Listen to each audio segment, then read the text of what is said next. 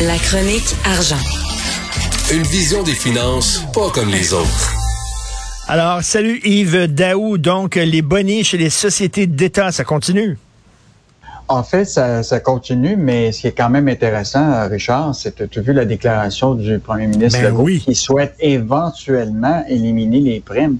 Écoute, si le journal n'avait pas parlé de ça, là, je suis pas sûr qu'on ait eu cette euh, déclaration-là hier. Mais il dit, il dit par contre que le salaire du président de la Caisse de dépôt, ça, c'est tout à fait correct.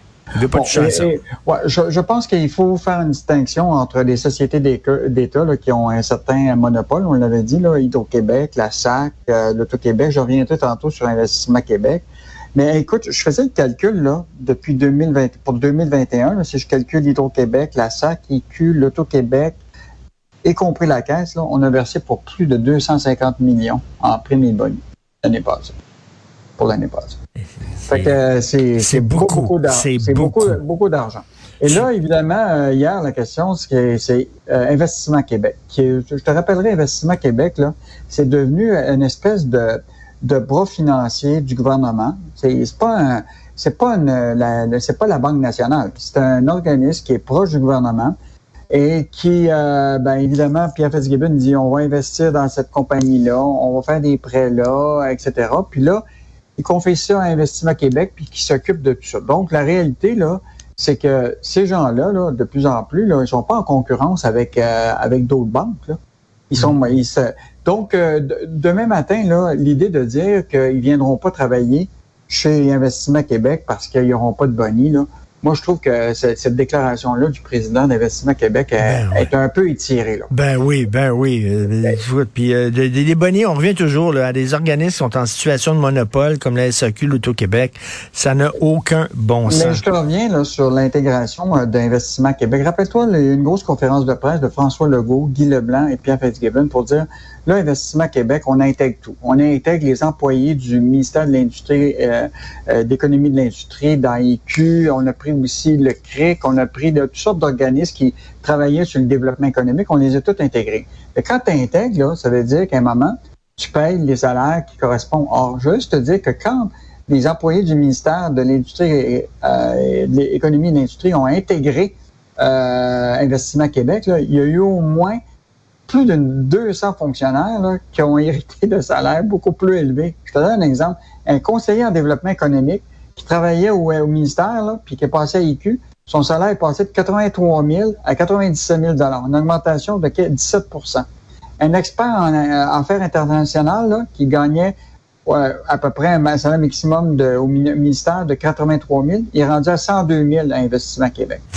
Écoute, je, te, je pourrais te rajouter une liste. Et en plus, tous les salariés non gestionnaires à IQ se sont partagés 1,9 million en boni. Ben, euh, c'est tout le temps la même question. S'ils trouvent que leur salaire est pas assez élevé, qu'ils leur donnent une augmentation de salaire, mais ça, c'est une augmentation de salaire déguisée, là, avec des petits bonnies à gauche, à droite, puis tout ça.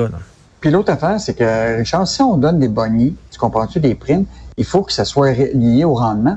Et je te donne un exemple. Le code d'Investissement Québec, là, ils ont augmenté beaucoup tous les gens qui sont dans le développement international. Écoute, ils ont fait croître, là, Sylvain Larocque avait écrit ça, là, ont fait augmenter 45% des effectifs dans la division internationale pour attirer des investissements étrangers puis aider les entreprises québécoises à exporter.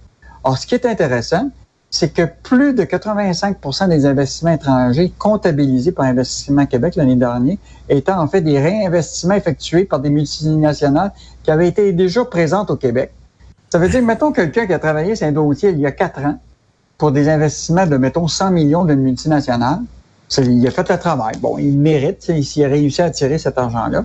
Mais là, la question, c'est que il va être, il va se retrouver dans son, dans son boni le rendement du fait qu'ils ont juste réinvesti ce qui avait déjà été signé il y a cinq ans.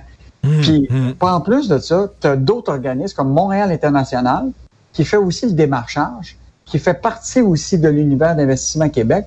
Or, tu peux avoir un fonctionnaire qui a travaillé sur le développement international et IQ, qui a travaillé, un autre qui a travaillé sur le même dossier à MEI, puis toutes les deux vont se revoir et avoir des primes de rendement, les deux, sur le même dossier.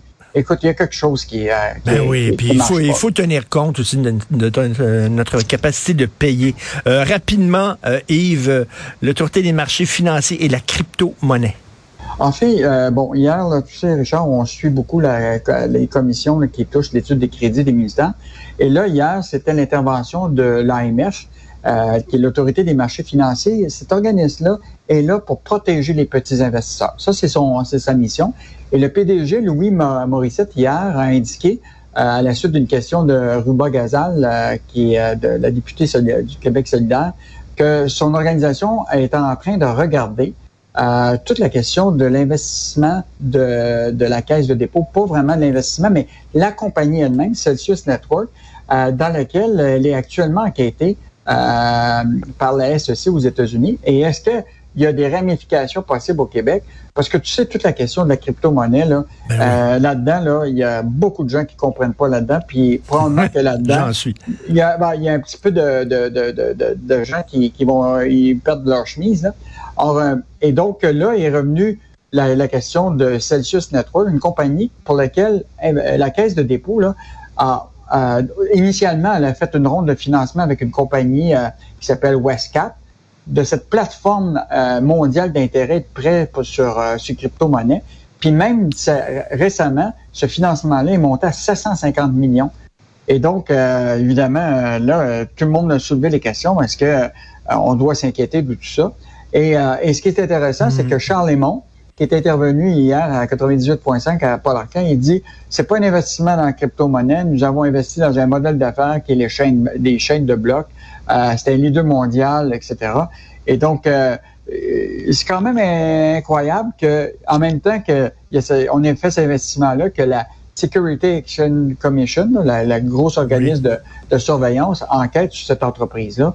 Euh, donc, euh, il y a quand même euh, des, des, questions à se poser sur cet investissement-là. Tout à fait. Et en terminant, ben, je dis aux gens d'aller lire Michel Girard qui parle de la bourse qui se porte mal. Merci beaucoup, Yves Daou. On se revoit demain. Salut. Salut